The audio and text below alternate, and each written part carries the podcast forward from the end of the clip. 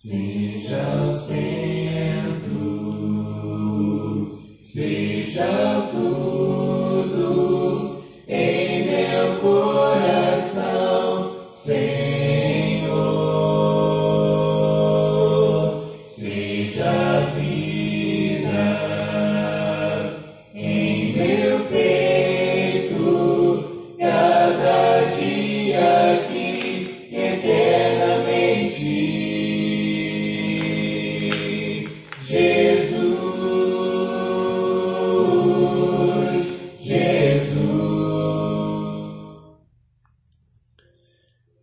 Olá, irmãos e amigos. Estamos juntos mais uma vez para o nosso café com Deus. Meu nome é Edivaldo José e hoje gostaria de compartilhar mais uma meditação baseada no livro de Provérbios, capítulo 13, versos 21 e 22.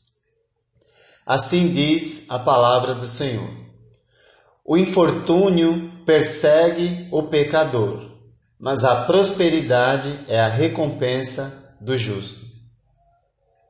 O homem bom deixa herança para os filhos dos seus filhos, mas a riqueza do pecador é armazenada para os justos.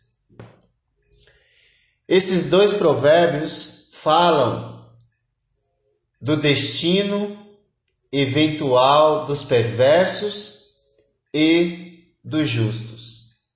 Daquele que vive em lealdade a Deus e reconhece diante de Deus a origem da sua prosperidade, e aquele que nega a Deus e acha enganosamente que a sua riqueza vem de si mesmo. A falta de ética dos perversos traz consigo o seu destino. A retribuição virá e não tardará. O justo não deve cair na armadilha de devolver o infortúnio e a perseguição do pecador ou de quem quer que seja, ou mesmo daquele que professa fé em Jesus, mas por causa da sua prosperidade se acha melhor do que os outros, persegue as pessoas, maltrata as pessoas.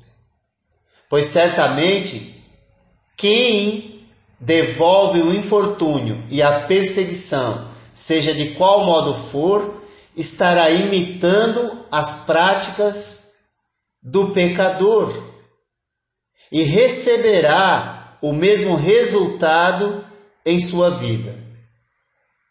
Ao invés da graça, a desgraça no final de tudo. É importante compreendermos que cada um é responsável pelas suas práticas, mas jamais poderemos justificar nossas atitudes na atitude do outro. Cada um colherá aquilo que plantar. Reitero, não caia na armadilha de devolver o mal que o outro lhe faz, pois a recompensa do justo já está garantida perante aquele que é o abençoador de sua vida.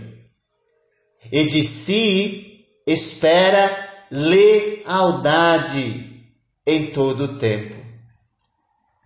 A ética dos justos tem como recompensa o bem, a prosperidade, mas não apenas nesta vida, mas também na vida por vir. Quem é o seu escudo, o seu protetor, senão aquele que faz prosperar e recompensa o comportamento dos justos, daquele que é leal ao eterno? Que tipo de herança você está deixando para os seus filhos? Certamente, deixar bens desse mundo é bom e necessário, mas não é suficiente se durante sua vida você humilhou os outros por causa da sua riqueza ou prosperidade. Antes dos bens ou prosperidade, os filhos precisam do exemplo de humildade que pode fazê-los prosperar ainda mais perante Deus e os homens.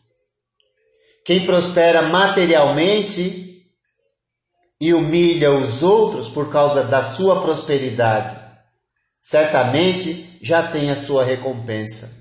E no final, e o seu final será triste, será desastroso.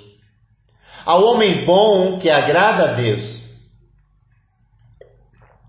recebe de Deus sabedoria, conhecimento e felicidade verdadeira, não apenas nesta vida, mas na vida por vir.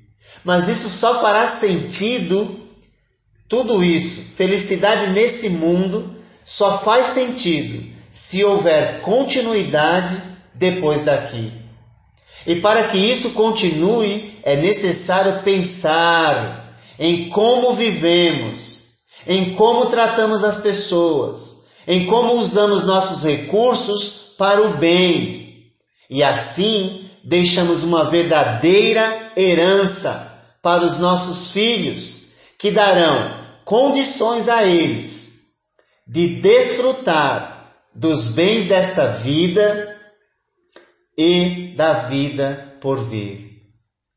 Que tipo de herança você vai deixar para os seus filhos? Por isso o provérbio diz: a riqueza do pecador é armazenada para os justos. Pois ele pode sim prosperar, o pecador pode prosperar nesse mundo, mas não no mundo por vir. E ainda sua riqueza será dada aos justos, quando ele for prestar contas a Deus de sua administração dos bens que recebeu. No final, perceberá que o engano das riquezas ofuscou sua visão para enxergar a verdadeira riqueza. E como rico insensato, de Lucas capítulo 12, ouvirá: Hoje te pedirão, te pedirão a tua alma. E o que tens preparado? Para quem será? O que os recursos desse mundo têm produzido em você? arrogância, orgulho exacerbado, se sente melhor do que os outros por causa do que você tem? Bom, gostaria somente de lembrá-lo que você não tem nada, pois tudo pertence a Deus. Você veio de mãos vazias e de mãos vazias voltará. No final você não poderá levar nada e terá que prestar conta da maneira como administrou esses recursos. A prosperidade engana as pessoas, fazendo-as pensar que Deus está com elas, simplesmente pelo fato de terem bens desse mundo. Nunca vi tamanha infantilidade espiritual como essa uma vez que o próprio Senhor do céu e da terra, sendo rico, se fez pobre por amor a nós.